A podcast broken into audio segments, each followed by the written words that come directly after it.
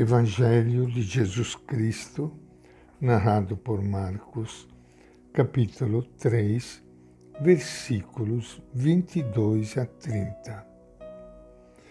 Naquele tempo, os doutores da lei que tinham descido de Jerusalém diziam: Ele está possuído por Beelzebub. E ainda, é pelo poder do chefe dos demônios que ele expulsa os demônios. Então Jesus chamou para junto de si e lhes falou em parábolas. Como pode Satanás expulsar Satanás? Se um reino se dividir contra si mesmo, esse reino não conseguirá manter-se. E se uma casa se dividir contra si mesma, essa casa não poderá manter-se. Ora, se Satanás se levantou contra si mesmo e se dividiu, não consegue se manter, mas vai se acabar. Ninguém consegue entrar na casa de um homem forte e roubar seus bens se antes ter amarrado o homem forte. Aí então poderá roubar a casa. Eu garanto a vocês, tudo será perdoado aos filhos dos homens, os pecados e as blasfêmias que tiverem dito. No entanto, quem blasfemar contra o Espírito Santo, jamais tem perdão, mas é culpado de pecado para sempre. Porque diziam, ele tem um espírito impuro. Esta é a palavra do Evangelho de Marcos.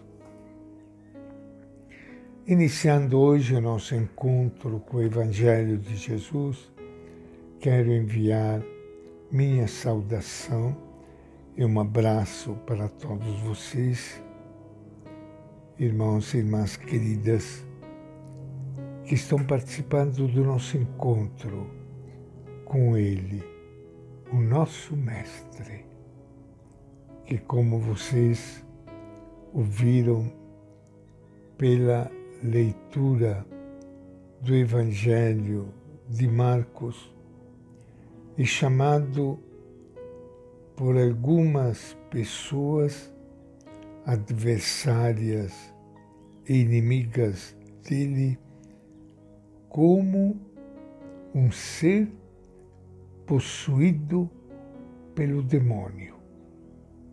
Vocês acham uma coisa dessa? Jesus, o homem bom, o homem de Deus, um homem que só fazia o bem, ser chamado de possuído por Bezebu. Possuído por Bezebu.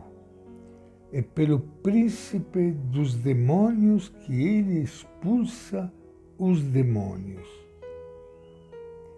É a acusação que os doutores da lei fazem contra Jesus. Bezebu era o nome que eles davam ao chefe dos demônios. Os doutores da lei viam que Jesus estava fazendo o bem a muita gente e conquistando a simpatia do povo. Mas eles não concordavam com a maneira de agir de Jesus. Procuravam então um argumento forte para estragar a fama de Jesus e para condená-lo. Em vez de reconhecer que Jesus agia inspirado por Deus e com a força de Deus, os doutores da lei disseram que Jesus agia inspirado por Beelzebub e com a força do chefe dos demônios. Queria chamar a atenção do povo simples para não se deixar enrolar por Jesus.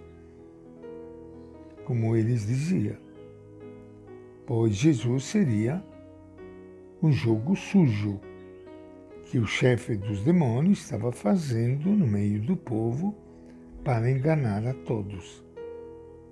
Pois naquela época havia autoridades que faziam esse jogo sujo, como também hoje. Acho que Jesus deve ter ficado tão revoltado que saiu com aquela expressão: tudo será perdoado aos filhos dos homens, os pecados e as blasfêmias que tiverem dito.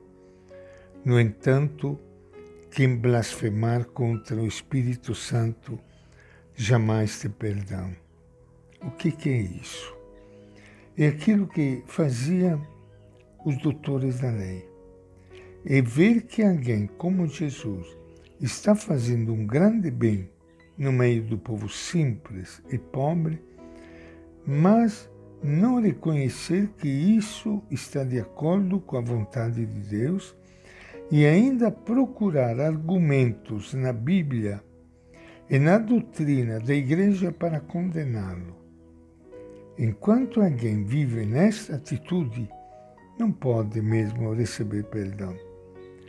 Jesus chama a atenção para a dificuldade de alguém mudar esta atitude e diz que a culpa desse pecado dura para sempre